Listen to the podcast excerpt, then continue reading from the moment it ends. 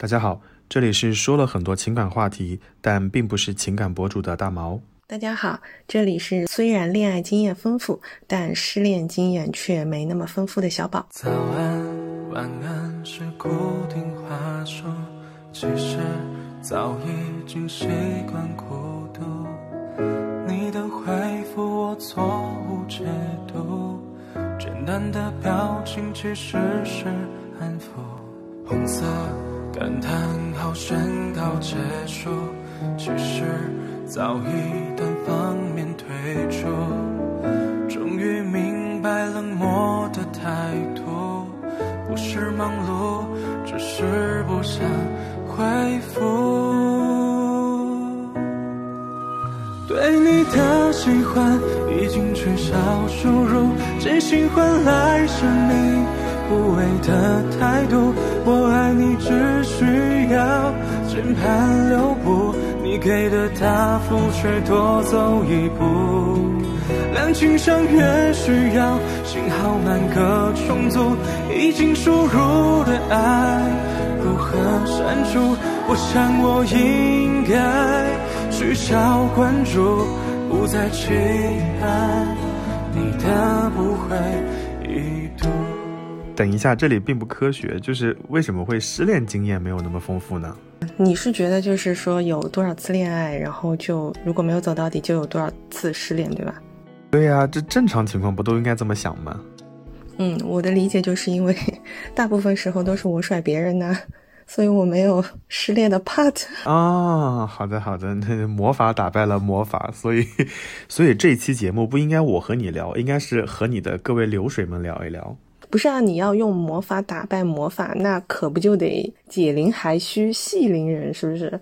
哎呀，anyway，反正我们就是今天要来硬聊一个我们都不是很有经验的话题，那就是失恋，把我们过往在失恋当中的一些啊经验啊经历啊，也也做一个就是自我的一个整理嘛。所以你还记得你印象最深刻的一次失恋是什么时候吗？我我觉得对我来说没有印象深刻的失恋吧，本本身次数也不是很多，只有说谁哪一次更更让我难受而已。你都没有最高级，你只有比较级，所以我是觉得也也谈不上说什么印象最深刻吧，这是这是这个，但我可以大概的陈述一下，就是我在自己。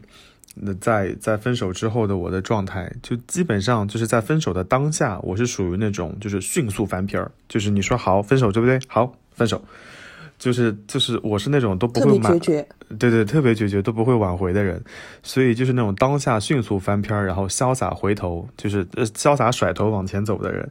然后，但是到了晚上或者到了自己一个人的时候，你就会看到那个安静的手机，你就在想自己是不是做过头了，或者说是不是当时太过决绝，然后你就会有嘤嘤的过程，甚至可能还会有一些有一些后悔，睹物思人，对吧？然后就就好比说，你们可能分手的时候是三月几号，然后你约定好五月初的时候有一个什么事情，然后在你手机的行事历当中就定了个五月几号的提示。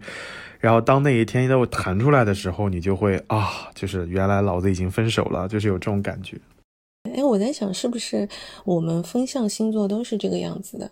就我也是属于当下特别决绝。你知道我有次超夸张，我跳车就半路吵架要分手啊，然后就本来是在路上开的，然后正好红绿灯的时候，我就直接跳车，就在路上大暴走啊，就是逆向行驶的走，就这种。很夸张，然后等就是跟你说的一样，就当下非常决绝，然后等回家之后冷静了，看到手机，然后就开始一顿暴哭，就这种。我在想，可能是不是风向都是这样的？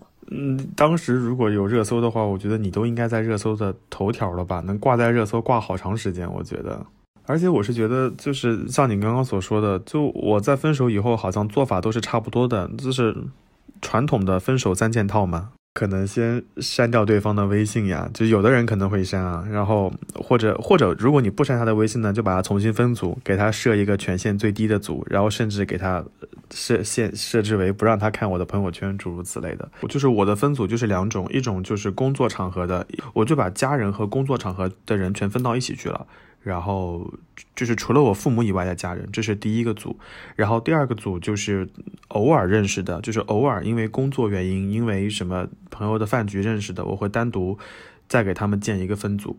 然后这两个分组就是一个是不熟，一个就是家人朋友，还有一个分组就是专门给我爸妈还有非常亲近的人设的一个分组。然后所以我就三个分组嘛。所以如果你如果你能看到我所有的朋友圈，那你就应该是最大最最最最完整的一个分组。然后如果你只能够看到一两条零星的两条，那你就是进入了我的工作分组。对，哦，这样子的，那我就是在大 boss 组的，对吧？我是主桌的。亲人是哎，你是主桌，不像有的人，对吧？我看你朋友圈很多天没有更新了，其实偷偷的给别人发了朋友圈。没有啦，我是真的没有更新，好啦真的没有更新。分分手三件套，就是第一个就是删微信，对吧？重新分组。第二个呢，就是取消所有的权限，就比如说。手机支付的密码他可能是知道的，然后再比如说指纹，对吧？可能要删一删的。再包括，呃，在一些其他社交媒体上所关注的账号，就比如说微博呀，或者说什么嗯淘宝啊之类的。亲密付啊，亲密付没有，亲密付没有。然后包括那个呃凤凰之音的那个什么呃常旅客成对人，就是我的我的里程它是可以用的，就是就是把这种都该该删的都删掉了。然后这是第二个，然后第三个第三个动作可能就是规整物品，就是把他送的或者说看到那些物品能够想到他的，就可能稍微收拾收拾，就不用放在那个醒目的显著的地方了。然后就包包括把钱包里的那个证件照也取出来啊，等等等等。好了呀，就是传统的分手三件套呀。所以 所以你说有没有什么让我印象特别深刻的？好像没有，但至少每一次是分手之后，我好像干的事情都是这些事情。不过也就两次，也都深刻，说深刻都深刻，嗯，对吧？对你少说两句啊。好，接下来我们请我们请恋爱大师来分享一下 让你印象深刻的。哎，你你刚刚那个从车上下来大暴走，这是我完全没有想到的耶。嗯，但是你大概率能够猜到猜到惹怒我的是哪个星座？这是一种情绪上的一种本能的反应，就是我可能是属于那种逃避型的。就我在感情当中，我是属于逃避型的选手，所以就是一旦遇到我觉得没有办法再沟通下去的时候，我就觉得就是不要再继续讲话，不要再继续面对彼此，所以我就会非常想要逃离那个空间，然后我就会做出这种事情，对，但其实是不好的啦。分手之后情绪肯定会很波动，或者说会肯定会让你不开心。但不管怎么样，都要做一些对自己有益的，或者说让自己稍微安全的一些事情。比如说喝酒，喝酒可以喝，我觉得还蛮安全的。但是在高速上反方向暴走，我觉得这个不可以。哎，不是高速，不是高速，就是普通的马路。嗯，那也很危险，好不好？嗯，对，稍微稍微有一点吧。好啦，那那你接着说嘛。我印象最深刻的一次，应该说是十年前大学毕业的那一次，第一次跟摩羯一起的时候。当下为什么会印象很深刻？就是因为他那个分手来的很猝不及防，他是突然之间分手消失，然后没隔一个月吧，他就准备跟别人结婚了，就这样的一个状态。所以我当时就不能接受嘛。但那个时候因为刚毕业的时候要。呃，第一份工作也还要上班，所以就白天都是很人模狗样，就是 working dead 的那种行尸走肉的就去上班。对，但是晚上回家或者在一个人，比如说一个人就会在厕所里面哭，边哭还边在那时候我们流行豆瓣，就边哭边在豆瓣上面写帖子，然后那个帖子那时候还挺火的。后来就这样子，大概持续了半年之后就慢慢好了。嗯。差不多半年的时间，就是我属于那种先让自己沉浸在里面，就是用痛苦去治愈痛苦，就是痛苦到麻木，然后再走出来。我一般是这种方式去去缓解失恋的。那比如说，就是看很苦、很苦、苦哈哈的那种爱情电影，就比如说男主角死啦之类的，然后就觉得啊，就相比之下没有那么苦嘛。对，然后沉溺过，可能过了嗯三个月。然后六个月左右，然后就开始去尝试接触新的人。所以我那天还在问你求认识帅哥的方式，你得要让自己感觉啊，走了一个，他还有一片森林，对吧？然后就下一个会出下一个会更乖，对吧？对，下一个会更香，下一个会更好。你说你会心碎的，那你心碎吧，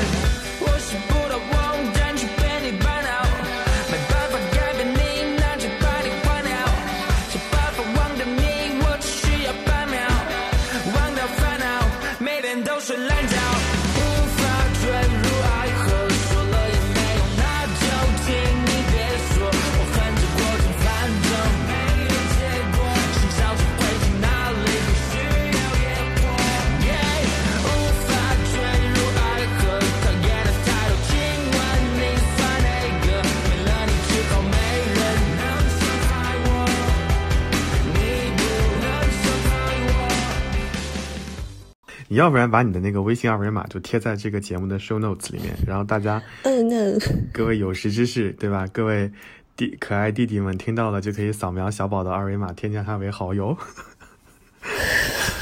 没有啦，我我我是想说，我是想说，你刚刚正好提到了，就是在厕所里面爆哭，然后看那些很苦的电影。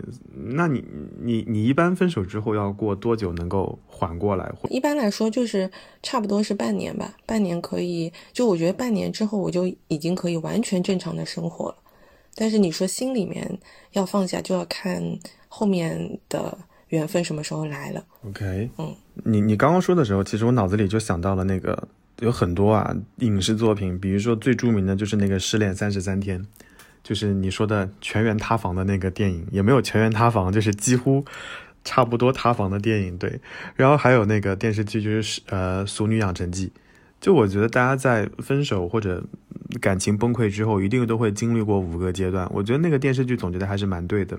第一个就是那种失落和否认，就是为什么会分手，是他的不对，然后怎么怎么怎么样。然后第二个阶段就是愤怒，就凭什么和我分手？这老娘对他那么好，怎么怎么怎么怎么样？然后第三个阶段就是就是讨价还价，比如说是不是是不是我回头服个软就能够跟我继续了呀？或者说是不是我认个错就怎么样了呀？就是相互让步，这第三个阶段。第四个阶段可能就是比较崩溃的绝望，呃，消极或者抑郁，就你可能就是在厕所里嘤嘤嘤的过程，就是就是第四个阶段，然后最后一个阶段可能就是接受，没办法了，分手就分手吧，下一个会更乖，等等等等。所以我觉得还蛮有趣的，他们他们总结了就是分手之后的那么多阶段，但我还是觉得不同的人可能会有时间长短吧。你说你你你刚刚说你花了半年的时间，我觉得我也差不多，可能也就半年的样子吧。然后我我可能和你不太一样，就是我不会在那个阶段去看影视作品，因为我觉得会让我自己更悲。就难过的时候，你再看那个难过的，你会可能更难过，你甚至可能会想到自己就难过到麻木啊，就不难过了。脱敏治疗是吗？就是比如说，对对对，我不爱吃胡萝卜，然后同事们就疯狂让我吃胡萝卜，让我直接脱敏治疗。我觉得，嗯，好嘛，那对自己好一点啦。我我是觉得在，在我难受的时候，我一般就会找很多事情让自己去做，然后企图让自己分神，或者说就是不要再关注这件事情。所以我有段时间可能会在家打扫卫生，然后家里有一段时间买了很多那种卫生清洁的设备，比如说呃厨房的东西呀、卫生间的呀，包括呃去除水渍的呀，等等等等，那些都是在分手之后在家里就是储储存的，我觉得还蛮好的，至少你有大把时间可以去打发，这是这个。然后除了这个之外，我最常见的方法就是出去旅行嘛。然后我刚刚有仔细想一下，就是我在一八年的时候去高加索平原，然后去这个在在那在各种斯坦那些国家待了两个多礼拜，将近三个礼拜的，主要原因就是一八年的冬天的时候，就是一八年年初的时候我分手了嘛，然后那段时间又要考虑要不要来北京工作，然后整个人都很。崩溃，有很多事情堆在那个时候需要我去做决定，所以，那我也会选择逃避。但是我那个逃避呢，就是不像你白天还要工作，我就是彻底去到一个完全没有人认识我的地方，然后就让我一个人安静一会儿。朋友们听到说你分手之后，就会开始给你纷纷送上人生的谏言和感悟。就我，我其实还挺烦这件事情的，我就会觉得。讲道理嘛，大家都会。就韩寒说的，就是听了那么多道理，这辈子还是过得不好。所以我是觉得讲道理的各位朋友，就是谢谢大家的好意了。就是我知道的道理可能比你还多。就你在电话那头叭叭叭给我讲了五百个字，你让我歇一歇，我能写篇论文给你。所以我是觉得就就安静。哎，所以，所所以所以是不是我就跟那些朋友不一样？我感觉我好像听的比较多，我说的比较少。嗯，对你好像很少说什么事情，而且你你有时候会就直接扯开这个话题，就不让我再继续说了。嗯，比较优秀，对，所以所以我毕竟是主桌的人。啊，好嘛，对，这这位主桌嘉宾，我就觉得就是在在分手以后，嗯，朋友们送上建议或者帮你疏解心里的不开心是 OK 的，但更多的还是给点空间，给点时间给我自己，就是让我自己消化消化。大家保持安静。就如果我过来找你说了，那我们就畅聊；就如果我真的没有过来，你也不用主动过来说你是不是分手了。哎，老娘有点建议跟你聊一聊。就这种情况下，我就会蛮头疼的。对。我说这种就有点烦呢。然后刚刚我们正好提到了那个《失恋三十三天》，我我我我为什么就对这个电影印象很深刻？我真的觉得在那个电影当中，王小贱扮演的角色真的很解气，你不觉得吗？就是大闹前任的婚礼，对吧？我觉得这是一时之间给很多人留下了深刻的印象，就是希望前任都不得好过，对吧？婚姻不幸福，然后婚礼也不幸福。但我还想说的一点就是给给前任送上祝福不是那么一件困难的事情，我觉得就是你你都会给陌生人送上祝福，你给一个你曾经爱过的人送上祝福，那又怎么样呢？反正以后你也不会跟他生活嘛。嗯，那你这个其实是已经放下的一个状态。嗯，如果说还在报复或者恨的话，大部分时候是因为还没有放下嘛。嗯，就还没有走出来。我同意，我同意，我同意。那那就是你自己的问题了，我觉得。都已经，都已经分手了，别人都已经开始一段新的生活了，你更加有理由就是放下，开始你自己的生活。你还在那边惦念不忘，还要写小作文，然后还要诅咒前任不幸福之类的。我觉得就用现在的话说，就是格局偏小，对吧？就是只有，嗯，那你用网络，你用另外一种网络语言来说，就是只有我自己过得更好，才能让前任后悔。是是是这个意思对吧？所以我是对吧？我我是觉得就是没有必要了，就前任有前任的生活，你也不用说什么，呃，前任就过清明节就好了。我觉得不用这么恶毒，我觉得太过恶毒你也不会开心。对，就不是豆瓣有很多那个小组，就是什么摩羯去死去死组，双子去死去死组，就怨念很大呢，就没有必要啊。对我同意，就不要做个不要做个怨妇怨夫嘛。所以刚我们有说到那个三十三天，包括《俗女养成记》。哎，你记得《俗女养成记》里面那个陈嘉玲失恋之后那种崩溃的状态吗？吃了家里满家里都是垃圾，然后没有水，然后就是各种大宿醉之类的。所以你有见过你身边的人那种夸张的失恋经验吗？经历吗？没有哎，我觉得我身边的人都蛮理智的。我觉得，就是我觉得我身边的朋友都比我酷哎。所以他们就不会做这种事情。嗯，我我我是觉得很多人就是没有没有影视作品里面活得那么抓嘛，他们都是很很现实、很自然的人。分手就分手嘛，日子还是要照过嘛。我我回到家，抱着我的小猫哭一会儿，然后该做 PPT 做 PPT 嘛，早晚要走出这段生活的。我觉得没有那么多。抓马的剧情，说什么在家不吃不喝躺三天蓬头垢面，什么失恋了就辞去工作，等等等等等等。我觉得好像太任性了，太任性了。对我觉得你下一次可能还是会遇到同样的惨痛的分手经历。没有那么多工作给你辞，真的。何况在经济如此压力大的情况下，你还要这么的作践自己，我觉得也不合适了。对，没有必要，没有必要。我们还见过身边很多人就是。反反复复，我不知道你你见过没有？就比如说，他们每次吵完架之后呢，就闹着分手。他们闹着分手呢，我们就劝和。我们一劝和呢，他们就不分手了。然后我们劝分手了呢，他们又又在一起了，就是用实际行动时时刻刻给我们打脸。而且甚至我们连那种离婚咨询律师都已经找好了，结果他们又复合了。所以在你的身边，你有见过那些反反复复的那种情侣吗？或者说你自己身上，你是如何避免那种反反复复的事情发生的呢？我身边好像没有这类型的人哎，因为我可能觉得就是，嗯，怎么说，人以群分，就是可能我身边的朋友都跟我是差不多类型的，然后就就没有那种说以什么呃拉黑呀、然后或者是以分手做威胁的那种吵架，就是明明自己都没有想清楚，那可能分手只是他吵架的一种形式。因为我本身不是这种人，我一般是属于真的说到分手就基本上是真的要分手了。分手这个事情是不能随便提的嘛，对，嗯，但你说反反复复的话，我觉得可能就我们没有那种很 drama 的那种。嗯，失恋的这种体验，但是，嗯，可能很多人晚上还是会忍不住手贱，就这种反复，我觉得是可能会有的。我总结的经验就是说，防止深夜手贱最好的方式就是删掉所有的联系方式。当然，当然，这个前提是说你自己已经下定决心说绝对不要分，呃，就绝对不要再复合了。就是，嗯、分手是对彼此都好的，只是说当下可能有很多舍不得的、放不下的一些情感嘛。那我觉得就是在理智的时候，呃，一定要删到自己也没有办法再找到联络方式为止。就是删微信这种都是很初级的，就支付宝、京东、淘宝这些东西全部都要删掉，就删得干干净净。就是你想手贱都没有办法找到地方去让你手贱。在你刚刚说的时候，我在我在看京东有没有好友这个功能，所以我刚刚 延迟了一下。不是因为京东上面，比如说你帮对方买东西，有的时候你会输入他地址，那不就有手机号码吗？我的理解可能就是对方的好友啊之类的，手机号码、地址什么的，其实很多场合都会有，包括你曾经给他下过的演唱会订单，可能都会有。对啊，我就全部删干净啊，就手机号都删掉，就是绝对绝对，因为你有手机号，你就可能把微信加回来，对不对？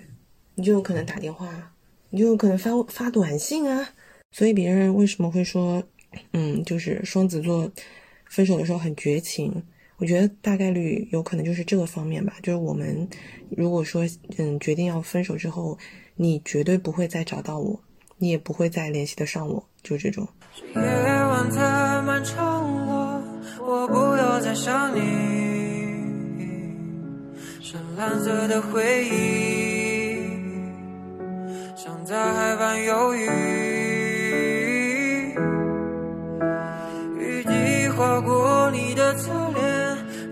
下了眼泪，在梦里遇见你。感受不到你呼吸。你像是一道光，扫去我头顶的阴霾。可后来你走了，变成月光下的尘埃。没抓紧你的手，原谅我不懂爱。就当我遇见你是一。进黑色的夜里寻找你的存在，baby，你我的距离消失在光年之外。那些拥抱你的回忆变成一道雾霭。Oh no，你给的爱都已不在，已不在。大不了大不了都忘了吧，就别再回头。Oh no no，算了吧算了吧，小时候你就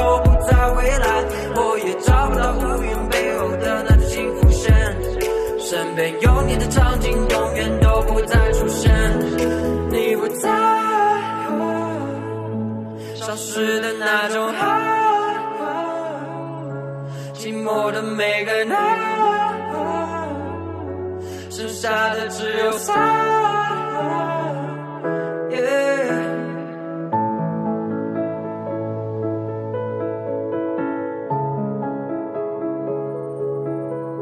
你们这种不删联系方式的人，应该没有办法理解吧？对，然后我们一会儿一会儿后面会说，嗯嗯，我是觉得对于反反复复这件事情，我印象很深的就是我可能不会爱你那个电视剧嘛，然后在那个电视剧当中，呃，陈友清和丁立威分手，分手完了之后，呃，又在一起，在一起之后又分手，然后分手完了之后有一个雨夜，你有印象吗？下雨的晚上。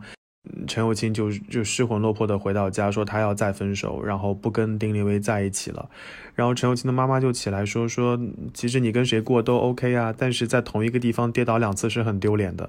我是对这句话印象很深刻，我就觉得就是如果说我真的分手了，真的和那个人在拜拜了，那就就真的拜拜了。但我我我，你要我彻底放下，可能还是需要再花点时间的。对，嗯，所以如果说你不删联系方式的话，你是以强大的自尊心跟心呃自律来控制住自己的手吗？也不会啊，也不会啊，因为我是觉得五月天的歌词里面有一句话不是说的很好吗？叫“不打扰是我的温柔”嘛，所以就就没有必要打扰人家去现在的生活嘛。走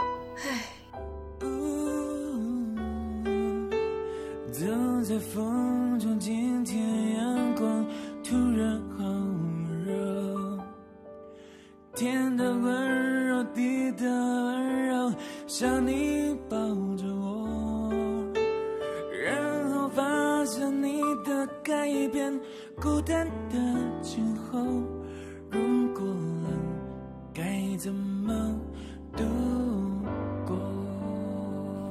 如果你真的想就是有效的避免反反复复，有一个很好的办法，就是把，呃，曾经放在对方身上的时间或者精力放到你该放的地方上去。就比如说你以前家里可能有植物啊，可能你有什么其他的兴趣爱好啊，那以前都是给对方的，现在你就不妨把这些精力给收回来，其实你就不会再那么关注对方了。那你想，你晚上都在。忙植物、忙猫猫狗狗、看书、听播客什么的，所以你也不会手贱想要去给他发信息、打电话之类的。所以徐老师还是比较理智的人。我觉得我们这种星座就是理智冷静第一名吧。我记得之前好像我们有次群里面测星盘，你好像大部分的星星不是在水瓶就是在摩羯。对对对对不对对，所以是是所以摩羯就是忍，就是忍功第一名啊。啊，真的啊，嗯，你月亮是摩羯吗？是啊啊，那就对，那就可以理解。你知道我月亮是白羊，所以我啊！就是当下会很容易上头，所以我就需要就是把所有可能可能会让自己犯贱的导火索全部都提前给清除掉。嗯，不知不觉，不情不愿，又到巷子口。我没有哭，也没有笑，以为这是梦。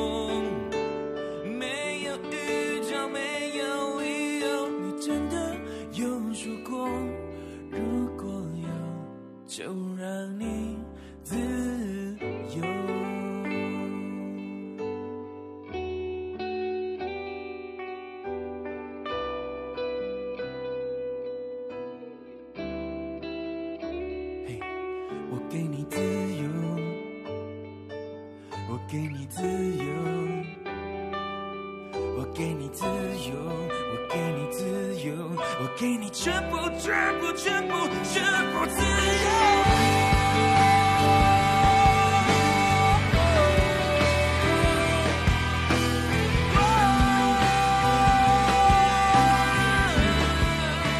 这也说明我很了解我自己，对不对？好的，所以这是我们不同的两种人避免反复的呃一些小的方式，那其实反反复复，反反复复，如果说你确定这段感情是没有办法再继续下去的话，我觉得我们都需要跟过去的感情做做一个好好的告别。嗯，你会有这种告别的仪式感吗？你需要吗？我在那个当下可能不需要吧，就比如说就分手了就分手了，然后对方如果发信息说我们分手吧，我说好的，那就这样了。我我我很难在那个当下会有什么仪式感，但是我会觉得有一些话可能需要说清楚，所以我可能会嗯在分手之后找个时间再跟前任吃顿饭吧。嗯嗯，对，比如说我跟第一个对象分手之后，后来我去澳大利亚的时候，我们俩就有见面吃饭嘛，然后我们可能就那个时候都已经分手两年多了，然后我们就说那在在在悉尼还是墨尔本，我有点忘记了，好像是悉悉悉尼，有可能对，应该在悉尼，墨尔本吧？嗯、我有点忘记了，嗯，哎，不是重点，不是重点，对。然后我们就在在澳大利亚见面吃了个饭，然后我是觉得有一些话可能在在那个当下，分手的当下你可能没有说清楚，但是在若干年之后，大家都经历过了很长一段时间的冷静期，然后可能新的生活已经开始了，然后思想可能会更加成熟一些。嗯，该有的道歉、该有的说法或者一些话，可能要当面说清楚。我是，嗯，我我是受到了那个徐熙娣跟黄子佼的那个世纪大和解的影响，我不愿意说，嗯、留下那么多遗憾，或者说留下那么多。嗯，不好的回忆吧。毕竟这个人跟我在一起的时候，我们还是有很多美好的回忆。我也很爱他，他也很爱我。只是因为，呃，一些原因，我们就分手了。所以有一些话可能还是要说说清楚吧。我觉得，嗯，那我觉得还是还是蛮有勇气的。而且我是觉得有些话可能以情侣的身份说，好像不是那么好说。而且你也很难给他送出祝福，对于很多人来讲。但分手那么长时间之后，你都已经变成朋友了，我觉得换个身份去说，是不是会更加合适一些？嗯，所以这个就是我们很不一样的地方哎。首先，像我这种删光联系方式的人是没有办法在两年之后再跟他去吃饭的。而且你说像我这种健忘的性格，我可能两年之后就哎你谁呀、他可能打电话，哎我真的有遇到过，就是呃呃这样讲会不会很凡尔赛？就是好多前任都会回来找我，就可能对，所以我会接到一些陌生电话，因为我我我联系方式都删掉了。就打过来，打过来之后，然后当下我可能前面几秒钟我是没有听出他声音的，我就会说：“喂，你谁呀、这样子，然后对方就会很错愕，就啊，你竟然都不记得我。但其实我后面我会听出来他们的声音，但我还是会装傻装到底。我说：“哎，你谁呀、你是你你是哪位呀、然后他就会说：“他说你不记得我的声音了吗？你不记得我是谁啦？你真的不记得我啦？你没有存我号码？”我说：“对啊。”我说：“我没有你号码，你到底是谁啊？”就这样，就。我我我就没有办法，嗯，对。然后我刚刚想到一点，就是因为我弟后来去那个澳大利亚念书嘛，然后澳大利亚我又没有什么特别多的朋友啊或者之类的，所以我当时又拜托他，我说我弟在那边念书的时候，可能需要你帮忙照顾一下，然后他人生地不熟之类的，我说你去那边也也四五年了，完了之后，所以我们还是有一些呃，就是还是有一些联系，但是就可能是以朋友的方式来联系嘛。你是可以跟前任做朋友的耶，因为我们没有，嗯嗯，就是老死不相往来，就是没有那种啊、原则性的问题，没有出轨，没有家暴，对吧？没有这些很诡异的情况作为原因，所以分手之后，那没有办法做情侣，那其实做个朋友也还可以啦。嗯，好吧，我没有想到你们水瓶座这么 peace 哎，我就是不行，就是我们也没有任何这种原则性的问题，只是说大家不合适。但是对我来说，就像我刚刚讲的，可能就是我属于逃避型的这种选手，就是所以我会觉得我无法面对他，我不知道，我我也没有办法再回回去跟他做朋友，就无处安放，然后就就感觉那个偶像它存在在你的呃微信的那个通讯录里面，你就就觉得很尴尬。然后，所以我就会选择就不要联系，就删掉，就大大家就彻底都各自走出彼此的生活好了。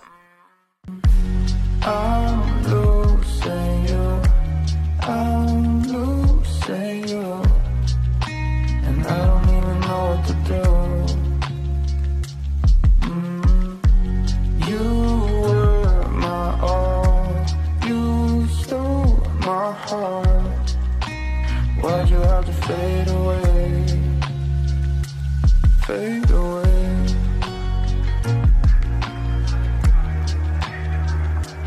Fade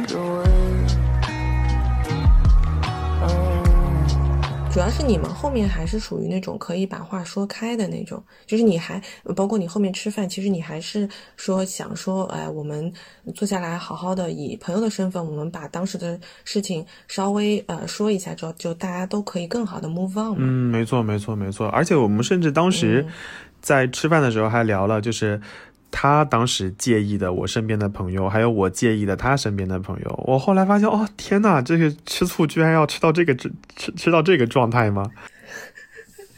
嗯，因为你们在当下是没有办法好好去再聊这些事情的，当下的聊，当下去沟通就是二次伤害。是是是，所以那么多年过去之后再聊，大家就就很 peace 了。我是觉得，哎，所以其实，在这点上面，我觉得跟我们上次聊异地恋的时候是蛮像的。就像你就是属于那种啊，异地恋，那这是一个 hard 模式，那我们俩就努力去，比如说去做一些沟通，或者说去做一些修复，然后可以得得以使这个关系能够继续发展下去。但你看我，我就是属于那种一旦发现困难，我整个退出游戏卸载。所以我对于就处理前任的关系，我也是的。我呃以前。大家产生的误会，我也不想再跟你解释了，我就彻底的，就是嗯删掉，就大家都彻底把所有开心不开心全部忘记，然后以后就就继续走自己的路就好了。我是属于这种的，嗯，就是把那段回忆就是完全删掉，是不是？对对对，就是也不要去纠结以前的对错，因为都已经过去了嘛，嗯。但我觉得这个真的就是能不能跟前任做朋友，其实还是都很看个人的。嗯，因为像我对我来说，如果说我把这个人留着，我我当然之前也有留过，对不对？呃，我以前说过我不会回头，我也回过头，但就是我觉得留着不删或者回头，都是因为余情未了，就我太了解我自己了，嗯。就是我是没有办法去把前任留在那边的，就我留着，那就有可能，比如说像，呃，我如果采取你这种方式，我还想跟他吃一顿饭，说，哎，大家大家那个冰释前嫌，对吧？复盘一下之前的一件事情。但我跟你讲，我这种人，我这种人，我但凡跟他吃第一次饭，就会有第二次，哎嘿，最后就变成了和好饭、复合饭喽。那我会出事的。OK，OK，OK，OK。所以我要把我的后路全都堵掉。嗯 OK，嗯，所以哎，那从某种程度上来说，那你还是蛮理智的，就是删得干干净净。对，其实我是因为比较了解我自己，倒不是说我真的有多狠心。嗯，你是在源头上克制自己产生这种很诡异的事情，对不对？对，就大家不要再互相二次伤害了。如果你已经知道最后的结局就是不合适，不能走下去的话，那就到这里吧，就伤害一次就够了。嗯，明白明白，但我还是我还是那个观点嘛，我觉得嗯也没有到一定要恨到那个程度，而且我觉得你说微信加就是，当然确实你你微信加了之后放躺在那个地方也尴尬，你不跟他聊天其实也不会产生什么尴尬的事情的嘛。哎呀，但是就是这个问题，就是如果说我已经没有念想了，那我留着它干嘛呢？对吧？那如果说我呃我有念想，那我留着它我就要手贱呢。那你这么说，我我觉得我我的做法就是你会觉得很手贱的，因为我当时没有把他删了嘛，所以我们还是有一些共同好友，然后他就在我们的共同好友下面留言，然后留言完了之后，我最开始我会觉得很别扭，就是很烦弄，我好烦弄，我也想去留言，他留言了我就不想留言了，但是总有避不开的情况，所以有一次就变成了我们俩共同在一个朋友下面留言，然后我们俩就聊起来，聊起来之后。他又跑到我朋友圈点了个赞，然后就好像哎，气氛就有一些缓和，就好像不像以前那么就是一句话不说的感觉。后来我说那我说我下周可能要去去一趟澳大利亚，我说要不然我们吃个饭吧。他说好啊好啊，他说最近正好我又有假期，然后我也拿了奖金，那我就请你吃顿饭吧。所以就嗯，照你这么说好像还挺对的啊，我觉得就是就是你看不就哎。在源头上删干净了。对呀、啊，而且就是你知道最可怕的是什么？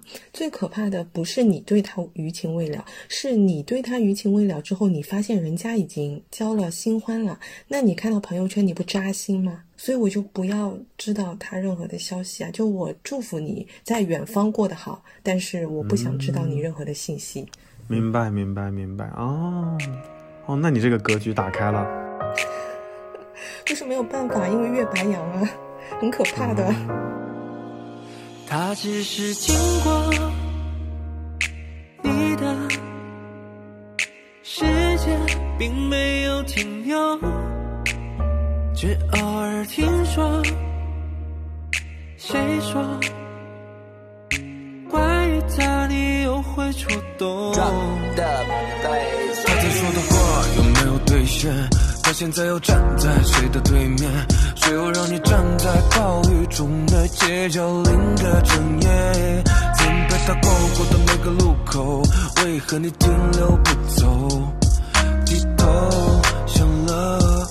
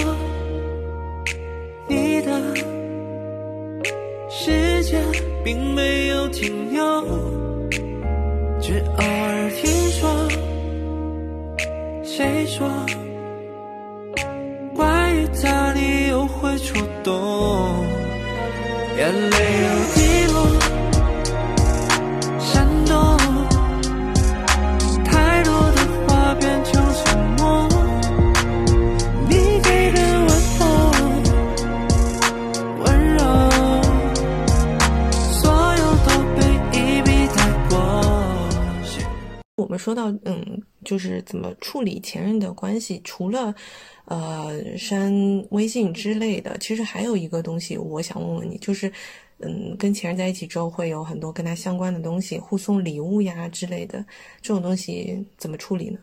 你是怎么处理的？嗯，我刚刚突然想起来，就是我我们之前有共同买过 iPad，然后 iPad 那段时间不是有刻字的，刻字，嗯，对？吧？刻字的环节，然后呢，我们当时年少无知嘛，在他的那个 Pad 的背后呢，就刻着我的名字和他的名字，就我的名字在前面，然后在他的，在我的 Pad 上面呢，就刻着他的名字和我的名字，他的名字在前面，然后后来。呃，时间久了以后，那分手以后，你你总是要想办法处理掉这些东西的嘛。然后怎么办呢？我我当时买个我当时 iPad 的壳子吧。对啊，对啊，我就是买个壳子，而且我在那个地方还搞了个贴纸，把那行字给贴上。我就是属于那种，呃，怎么说，就是掩耳盗铃的类型，就、就是你把我的眼睛蒙上，对吧？我就当无事发生。所以这里就是告诫大家，如果送东西刻字的话，刻对方的名字就好了。他接下来使也不妨碍他使用，也算做了件好事。对对对对对，刻他的名字就行了，因为嗯 你，而且我们我们之前有同事刻了名字之后去闲鱼上卖掉，真的大打折扣哦。就是那个 Pad 可能有一万多块钱，因为刻了字只能卖七千多，对方也在哎疯狂的砍价。对，因为没有办法回收，好像是吧？因为男生就送男生的礼物比较比较单一嘛，无非就是什么围巾啊、钱包啊、领带呀、钥匙串啊、诸如鞋子啊，诸如此类的。那那像类似于围巾和钱包，你照用就是了呀。我觉得这个也没什么吧，毕竟也是你生活的贴身物品。如果说你真的不想用，你可以完全送给家里的长辈，就比如说。外公，因为我外公比较节约，所以有的时候你给他买新的围巾，他不会戴，你倒不如把那条围巾给他，外公就会说哦，很保暖，什么颜色很好看，外公就欣然接纳，也帮你处理了一件事情。我以为你要说，因为我因为我外公很时髦，他完全 能够 follow 年轻人的穿搭。可以啊，我就我外公戴上去也很好看，因为 Burberry 的围巾本身就是那种一样的款式嘛。嗯嗯嗯嗯，然后其他的嗯无法送出去的，那你就上闲鱼好了呀。然后嗯明码标价，而且我很担心别人，就是我也很担心他上闲鱼搜搜这些东西，所以我就会借别人的账号 把它给挂出去，然后我也不会！天哪，我怎么没有想到？因为你想总是会有关联的。我跟你讲，我真的遇到过，就是之前某一任前任送了我生日时候送了我一个轻奢的那种包包。他是给你送龙香包还是送了 Gucci？哎，龙香倒是好了，我还挺喜欢龙香的。龙香至少实用啊。它还不是龙香、是吗？呃，比龙香贵贵一点啦。就你很很尴尬，就这个东西是贵的，然后也是他的心意，然后当下就收下了，当然也当下也要表演一下说，啊谢谢你之类的，对吧？嗯、但但后来我就完全没有完全没有拆过它，我就放在柜子的深处，就收藏在那里了。然后后来可能呃分手之后过了一年两年，然后有一次就那个东西就被就被我挖出来了，就跟挖坟一样的把它挖出来了，挖出来之后就就觉得哎，那我怎么处理？你说？嗯，他送我的东西，我就送给别人，好像也不太好。然后后来我就在闲鱼上面卖掉了。对，然后嗯呃，我们好像哦，我我当时是跟他一开始没有彻底断联，就是当中我们有复合一次。你看，就是不断联就是会复合。然后复合的时候，复合之前那次，其实我我当时当时因为第一次分手的时候，我是很生气，然后我生气的时候，我就立马把那个包挂上去了，然后就被他发现。然后后来复合之后，他就来问我。就好尴尬，你知道吗？尴尬吧？反正我都是我都是借别人的闲鱼账号挂出去的，而且我都会说的很清楚。比如说，呃，如果我用过了，我就说什么本人自用，什么闲置，或者如果是全新未拆封，我就会说什么单位年会抽奖无发票，就是诸如此类的。不然真的会，嗯，不然会被发现的。对，对，还有就是，如果说你一旦准备把这个东西处理掉的话，你一定要确认，就是他跟你是不会再有交集了，不然的话，万一复合之后发现说，哎，我上次送你那个东西呢，然后没有了，就好尴尬。正好你说到这个，然后我想问，就是那那你怎么处理呢？你也是上咸鱼吗？嗯，对，就是如果说是全新的那种又很贵，就是你放着又很可惜的东西，其实我是会上闲鱼卖掉。我觉得总有喜欢它又觉得不舍得买的人嘛。那真的就是全新的哦，就是标啊什么全部在，连那个就是贴那个五金的那个东西都在的，就全新的这种我会卖掉。对，但我会卖还还蛮便宜。嗯，那我想问，他送给你是全新的，你为什么当时没有拆啊？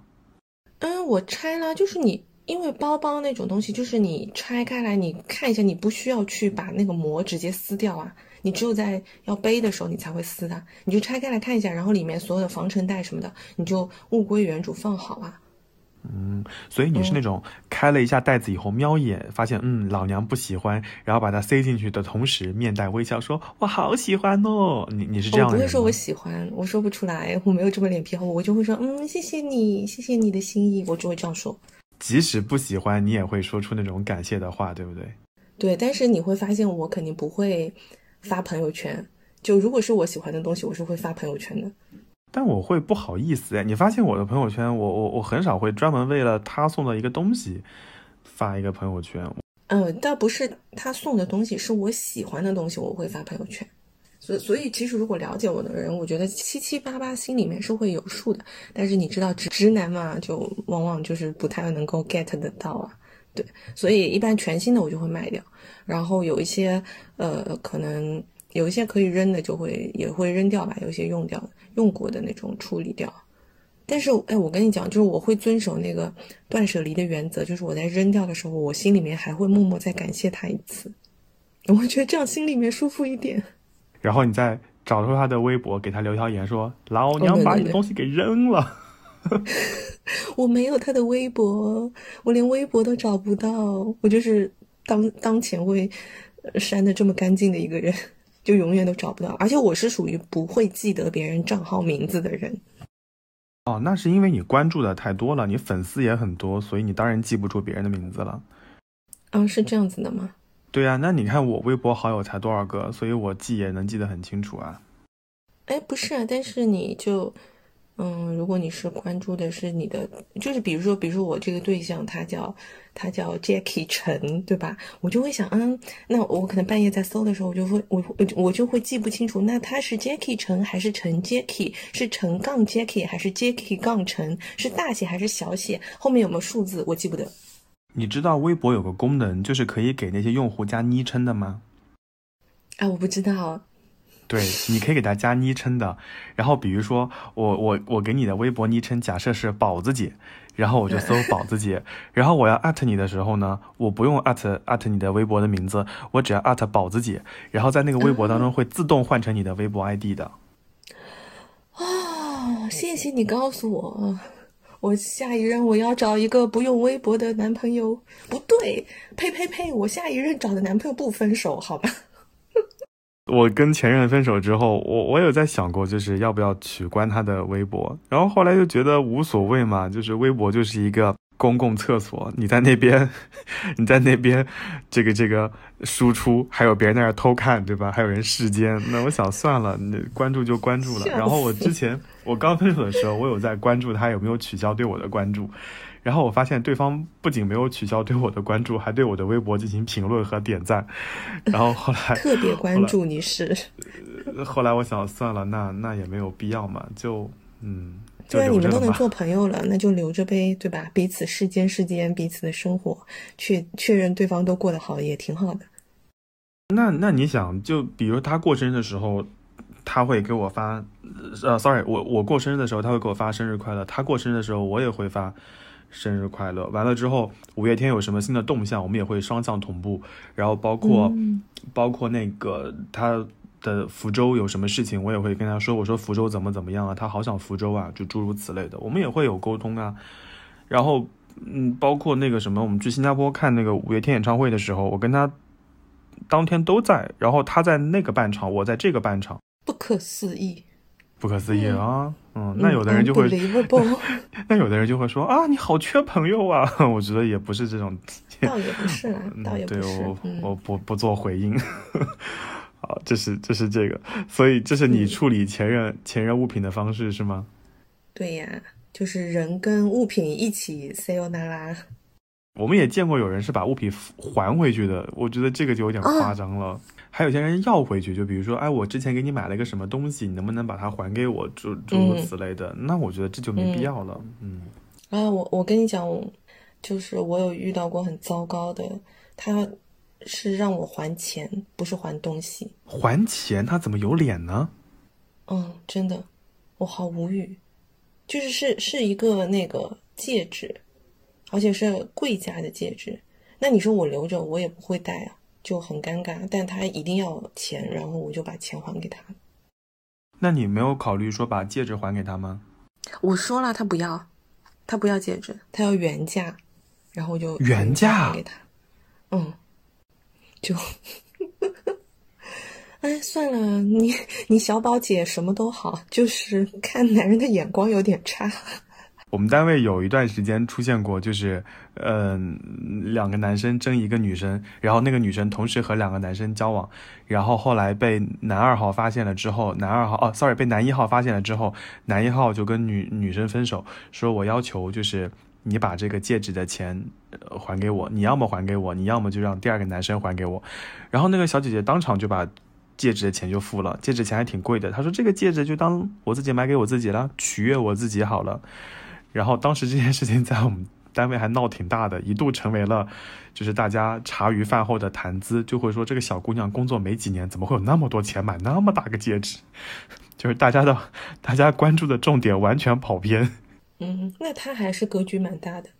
后来他们三个都离开了我们单位，然后三个人都过得还挺好的。最终那个小姐姐也没有跟女二号，呃，也没有跟男二号在一起。怎么会有女二号了？他也没有选择了女二号是吗？他没有，他没有和那个男二号在一起，他好像现在，呃，和另外就是一个完全完全不认识的人在一起了，对，也过得很开心了。嗯嗯嗯，好吧。但是哦，他那个大钻戒他还有戴，哎，所以我就说他格局很大哎，因为我那个戒指其实也挺贵的，就是奢侈品品牌的珠宝的系列，就也很贵。然后但就最虽然说它是好看的，但我我没有办法呀，我就是我拿出来我就会想到，我就很膈应，那那个奢侈品的戒指可以以旧换新吗？不可以。就是一辈子只能一辈子只能做一个的 I do 是吗？呃，那不是不是不是，但它嗯，奢侈品没有以旧换新啊，它不是黄金啊，它不是黄金，大哥。我没有给自己买过奢侈品，所以我 我我不太知道这规则。我总以为像像电脑、手机品这种调，性，谁给你以旧换金换新啊？真的是，我以为跟手机、电脑一样可以以旧换新，回收再利用嘛。想太多，真是。所以朋友们，以后送对象礼物就送电子产品吧，还能以旧换新。对呀、然后嗯 送不要送送珠宝了。嗯送送书，你还能称斤卖，对不对？就不要送点别的东西了，比如说，哎，我之前还见过，就是，呃，我北京有个朋友，就他跟他对象在一起，两个人养了两只布偶的猫，然后分手之后，其中有一方就很决绝的走了，留下两只猫给另外一方，然后另外一方是有鼻炎的。你想，就是到到了猫猫猫掉毛的时候，他就非常难过。然后我就问他，我说，嗯他叫 Patrick，我说你这个养猫，我说你真的养个屁哦，我说真的跟你名字一样诶。然后他说，那怎么办呢？我是能把猫还回去吗？我说不然呢？我说你看到这个猫，难道不会想起那个人吗？他说不会，他说不会啊，他说那个猫就是跟我在一起啊，我们俩关系很好啊。我说信了你的鬼。然后最近他最近他有跟我说，他说他想把猫还回去了。他觉得一来是掉毛太难受，第二养猫就是成本很大。我觉得就是如果你自己没有那么喜欢那个动物，你也就不要轻易去养它。然后如果养了它需要你承担那么多责任，同时还让你勾起了那些不愉快的回忆，我觉得真没有必要去去去养这个宠物。嗯，我是觉得，首先你养养宠物，你一定要对这个生命要负责。然后我觉得本身是一件有风险的事情。然后第二个就是，如果说是情侣之间共养一个宠物，这个风险真的好大，就一定一定要很谨慎，要想清楚。对，过往不过去，未来来不及。爱情的问题，问天问地，都问不出个道理。分开了，不爱了，亲爱的，结果都出来了。缅怀着不快乐，又怎么值得呢？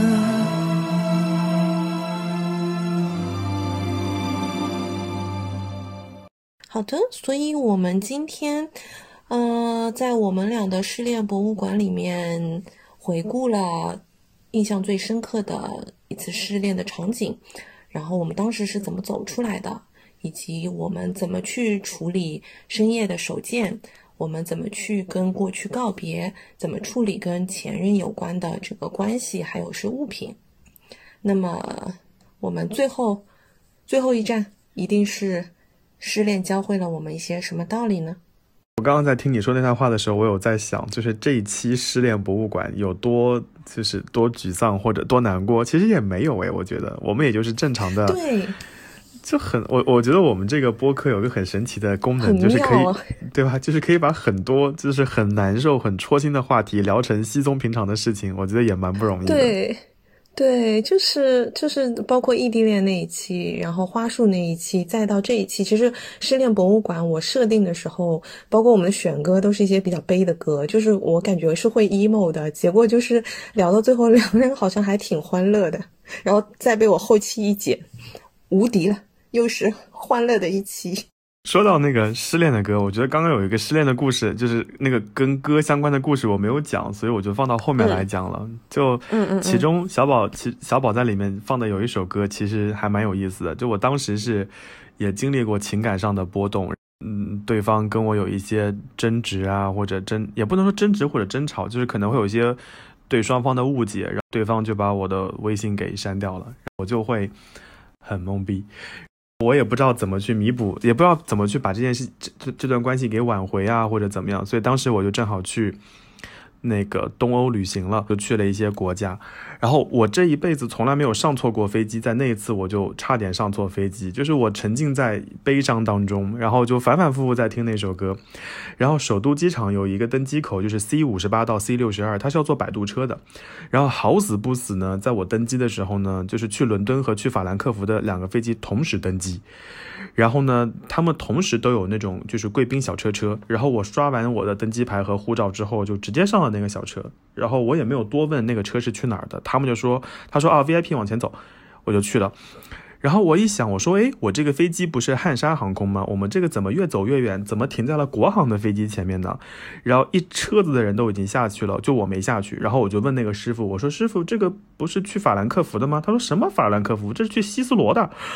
当下我就。大震惊！我一看我的那个航旅纵横，上面写是北京去法兰克福的，就是 last call，就是那 closing，呃，就是那个 boarding gate closing，就是整个整个机场又都在大叫你的名字，整个已经不行了。后来那个师傅说：“小伙子，你不要急啊。”当时心里想：“老子也不急，老子难过的很。”就听到他用那个对讲机跟塔台、跟地面、跟登机口，然后跟机长，就是三四方疯狂对谈。我就听到大家用各地方言和语言在吐槽，怎么会有这么蠢的旅客呀之类的。那个时候又时值春运，当时首都机场，哦天呐，嗯，来了很多人，就很多人帮我就压到了从国航的那架飞机压到了法兰克去去法兰克福的汉莎那个飞机上。然后那个人就说：“小伙子，你到时候上飞机，你要我先不耽误你的行程，但你要答应我，你要回忆一下刚刚在登机口到底发生了什么事情。”他说：“你这个就属于春运时期的重大事故，而且你还是国际航班。”他说：“你要知道哦，你如果上了伦敦那个飞机再下来，那一整架飞机的人都要跟你全部重新退出海关，重新再安检再来一遍。”他那我说：“那我说，如果安检完了之后，我还能上法兰克福吗？”他说：“你想什么？你明天再飞吧。”然后。后来他就把我送上了那个法兰克福的飞机，然后我们刚上飞机，就是前脚上去，那个飞机门就就关了。后来就起飞了嘛，起飞完了之后，我一直沉浸在悲伤的气氛当中，所以那首歌在在我的播放列表里面播放了几百遍，一直到我降落布达佩斯，就是包括中间转机，因为你在没有 WiFi 的情况下，只能听那首歌嘛。那首歌，那首歌的名字也非常符合你当下的行为啊。也也很符合，也很符合我当时自己在想的一些事情吧。对，大家可以猜猜看到底是哪首歌了。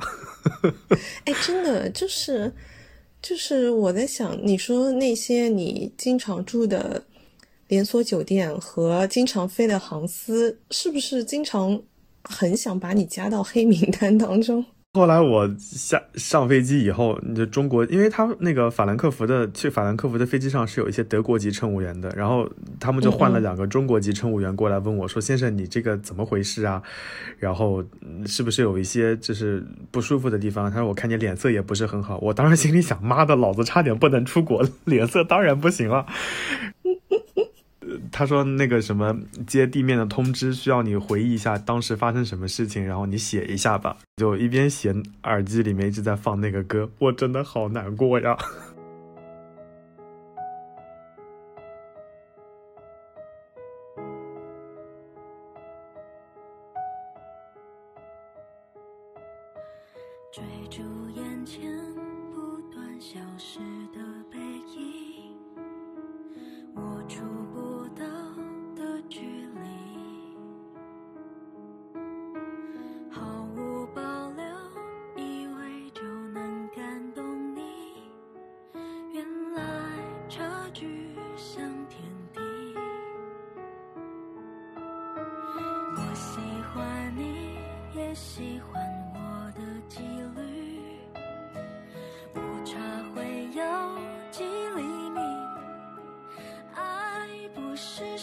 谁够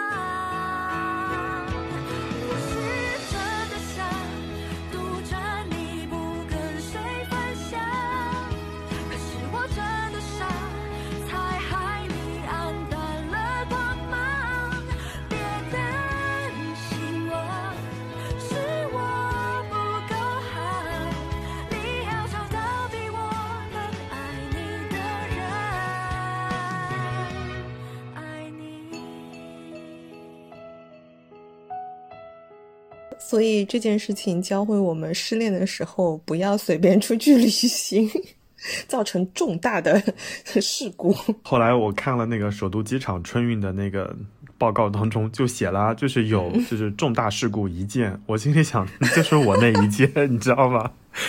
他会写，他会写，他会写，二零一九年春运期间，什么首都机场旅客运输量有多少件，发生什么投诉多少件，重大事故一件。我当时心里想，我很对不起他们。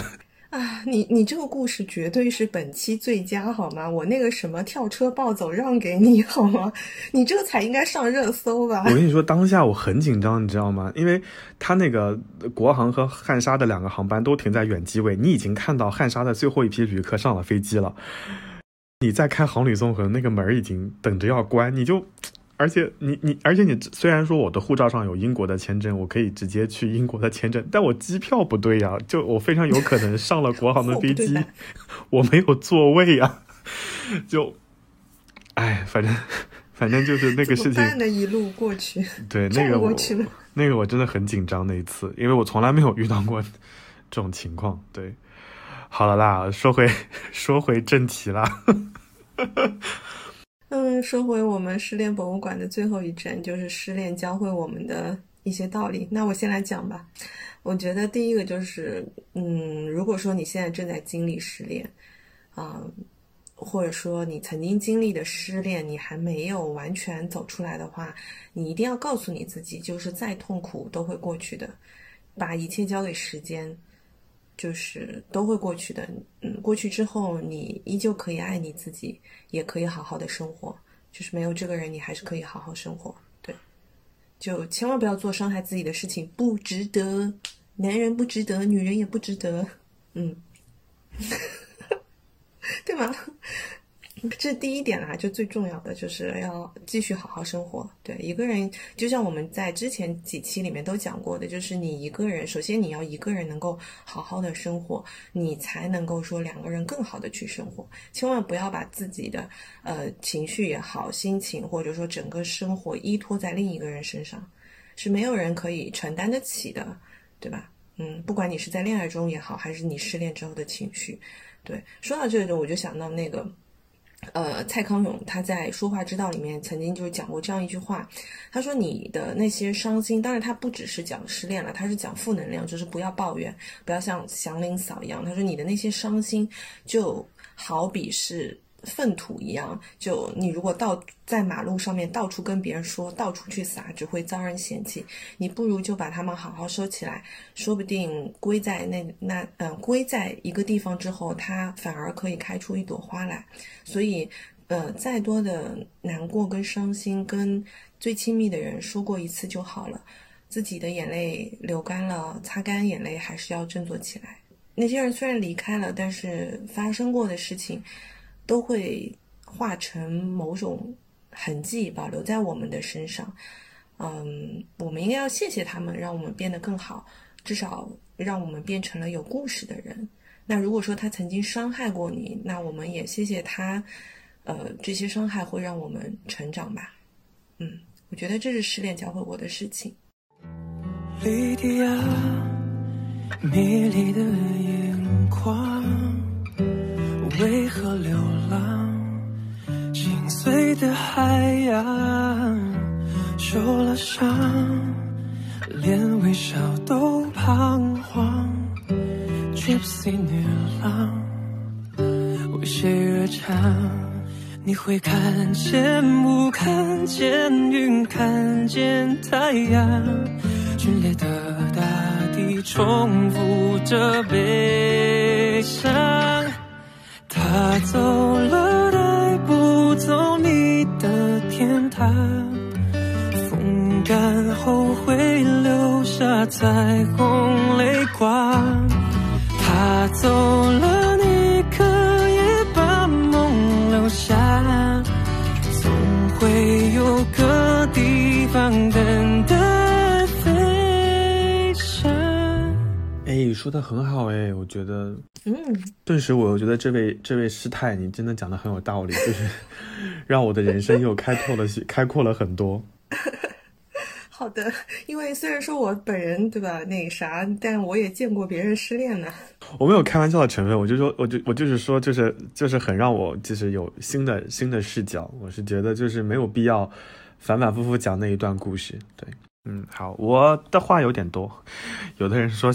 喜欢喜欢听我说教，我觉得并不是说教，嗯，我觉得有有几点吧。第一点就是要爱自己，嗯，我觉得要关注自己，嗯，你可能在恋爱过程当中，你对对方的关注非常多，你很在意对方喜欢吃什么，对方不喜欢干什么。我觉得你肯定处在恋爱中的情侣一定会有个本子，记录了你的你的对象喜欢和不喜欢的各种事情。他喜欢穿白色衣服，他喜欢这个香水，他不喜欢吃胡萝卜，他喜欢坐在右手边，等等等等。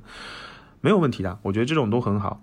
但我觉得更重要的是，你也要给自己一些爱和关注，以防会出现失心的那种状态。有一天，这个人从你生活里面突然消失，你会感到失落和落空。你要关注一点自己，当然对方很重要，但你自己会更重要。我觉得这是这是非常重要的第一件事情。第二件事情就是永远不要怀疑自己。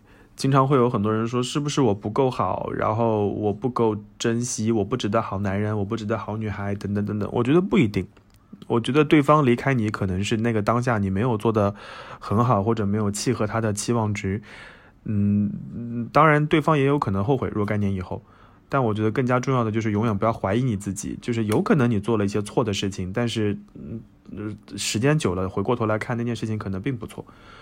呃，也不要觉得说自己这个不好那个不好，每个人都很好，大家过好自己的日子会很重要。这是这是第二点，这两点我觉得都还行，但我觉得更重要的是第三点，就是最后一点，你要永远都要有有有呃，永远都要有勇气开启下一段，而且你也要有和自己和解的勇气，就永远不要沉浸在那个粪坑当中，你要爬出来。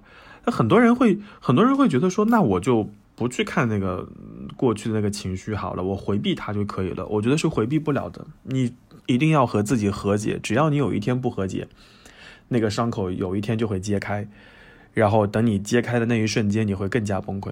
所以我坚信的一件事情就是，只有和过去告别，只有跟过去和解，你才可以真的就是心无旁骛的在往下走。否则你就会时不时的回头，时不时的后悔犹豫。我当时如果再努力，会不会变得更好？所以我觉得最重要的是这一点，就要跟自己和解，而且要有勇气开启下一段。嗯嗯，我也蛮有感触的。嗯，就是你说的，你说的那个第一点，就是说可能在呃恋爱当中的时候，我们会更多的关注对方喜欢吃什么，对方喜欢坐在哪里。那其实多一点嗯注意力在自己身上，你可以多关注一下。呃，虽然说他吃饭的样子很好看，但这个食物本身是不是够美味，对不对？嗯，他坐在那里，他坐在阳光下面是很好看。那你坐在窗边，窗边的景色也很好看。就是爱他可以，也要爱自己，也要爱生活。然后包括不要怀疑自己也是的。刚刚你说他就可能你现在呃在某一些或者说你在这段关系里面你没有符合他的期望值，但是也许。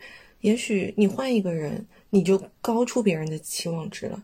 这个不匹配就不是任何一方的错了，对吧？嗯，最后一点跟自己和解。哎，这个我我觉得你刚讲的时候，我好扎心哦。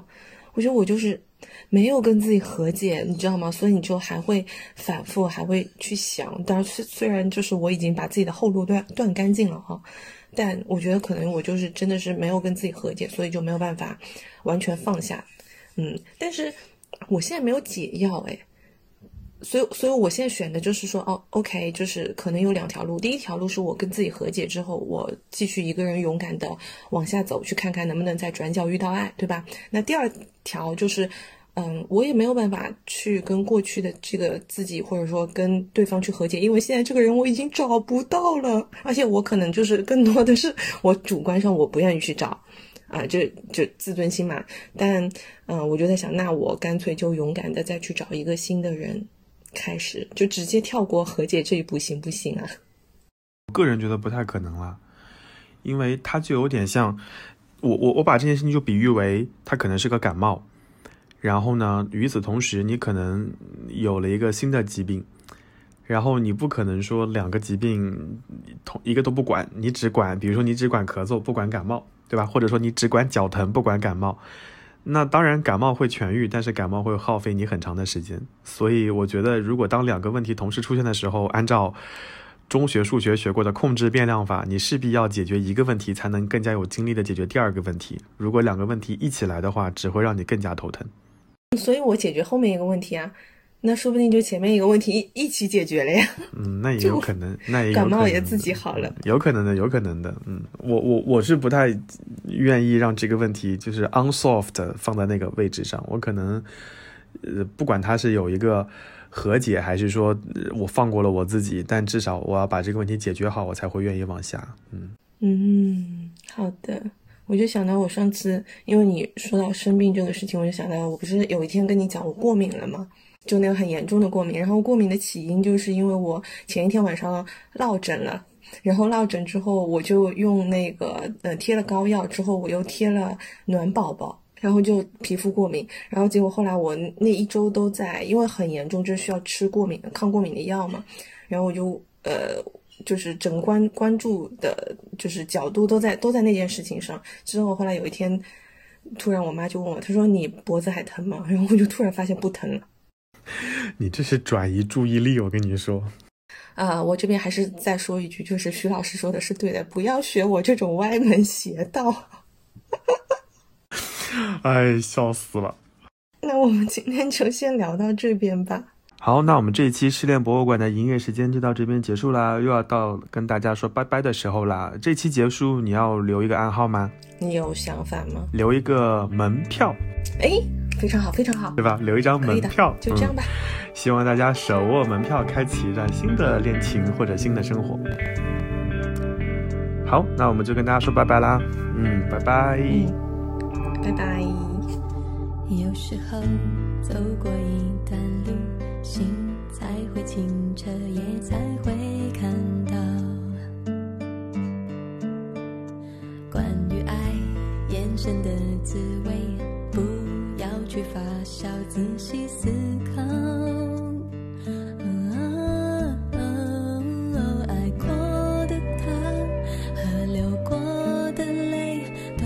是珍贵的记号。忘不忘不重要，只要准备好明天的微笑。